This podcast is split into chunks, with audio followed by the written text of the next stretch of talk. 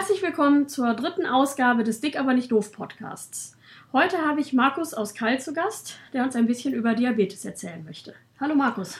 Hallo Jasmin. Ja, ähm, du hast Diabetes und ich habe ja da vor nicht allzu langer Zeit einen kleinen Gastartikel bei hotfit.com geschrieben. Deshalb interessiere ich mich für das Thema und ich wollte eigentlich von dir einfach mal gerne wissen, wie hast du es überhaupt gemerkt?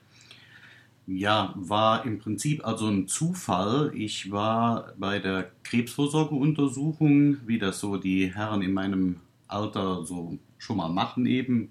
Und da ist eben aufgefallen bei der Blutuntersuchung, dass wohl Diabetes vorliegen würde.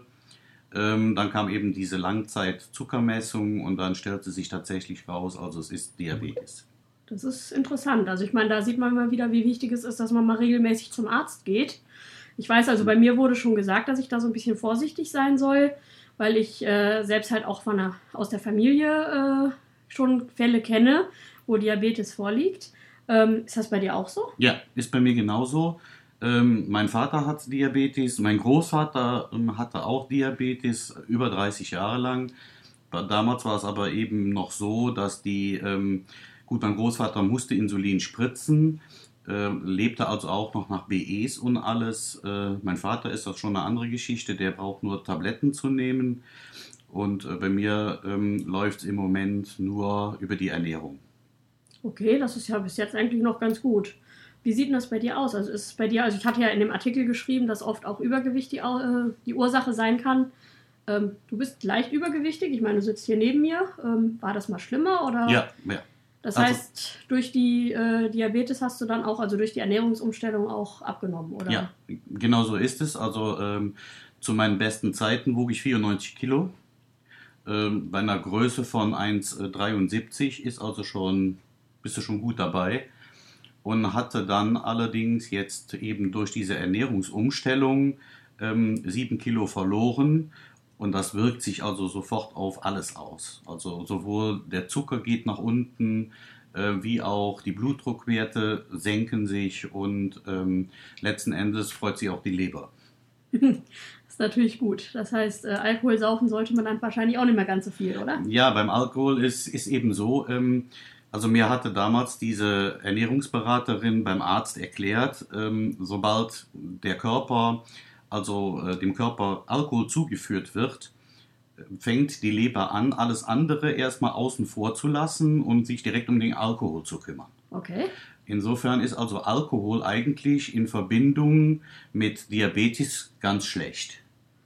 Was nicht heißen soll, dass man gänzlich also überhaupt kein Alkohol mehr trinken soll oder darf, aber äh, man muss wirklich äh, in Maßen das Ganze zu sich nehmen. Klingt irgendwie verständlich. Wie sieht denn deine Ernährung jetzt heute aus? Also welche Dinge darfst du nicht essen? Wo musst du weniger essen? Was sind Dinge, die für dich gut sind, schlecht sind? Also ernährungsmäßig sieht es bei mir so aus, ähm, ein absolutes No-Go mittlerweile ist Zucker.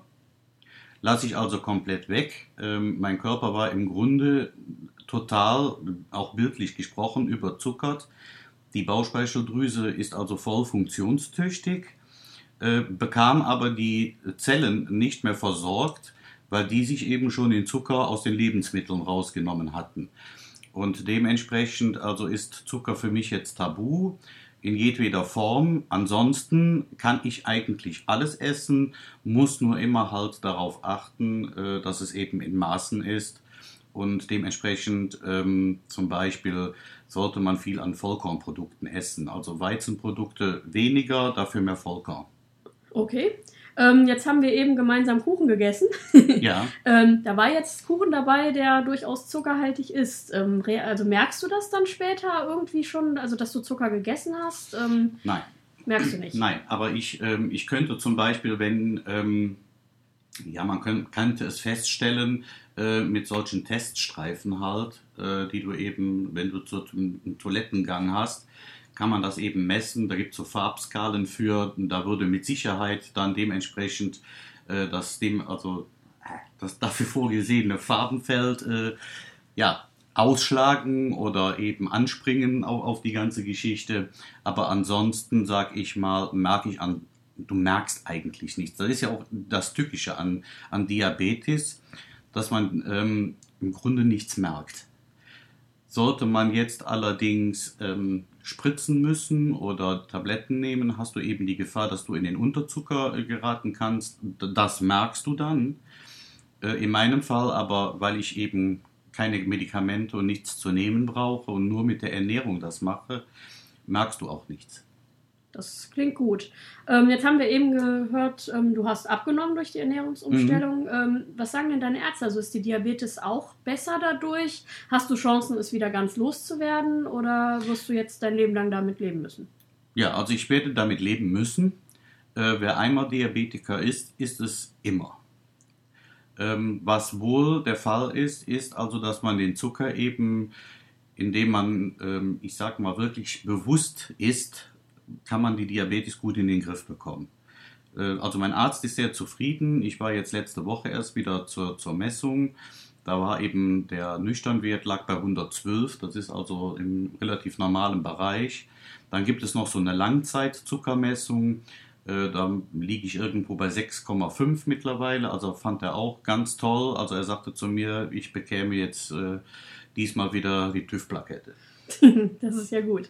Das ist wirklich also sehr interessant, ähm, das mal mit von jemandem zu hören, der halt selbst betroffen ist. Ich finde auch, es macht eigentlich sehr viel Mut, dass allein durch die Ernährungsumstellung mal da noch, man noch sehr viel machen kann. Mhm. Ähm, ja, war schön einfach das mal noch von einem Betroffenen zu hören. Gerne. Also vielen Dank. Kein Problem, jederzeit wieder. Ja, das war der dritte Podcast äh, von Dick aber nicht doof und ich hoffe, ihr hört bald wieder rein. Ähm, auch die ersten beiden Folgen sind bei iTunes auf dickabernichtdoof.de oder aber auch bei podcast.de zu hören. Und ja, bis zum nächsten Mal. Tschüss.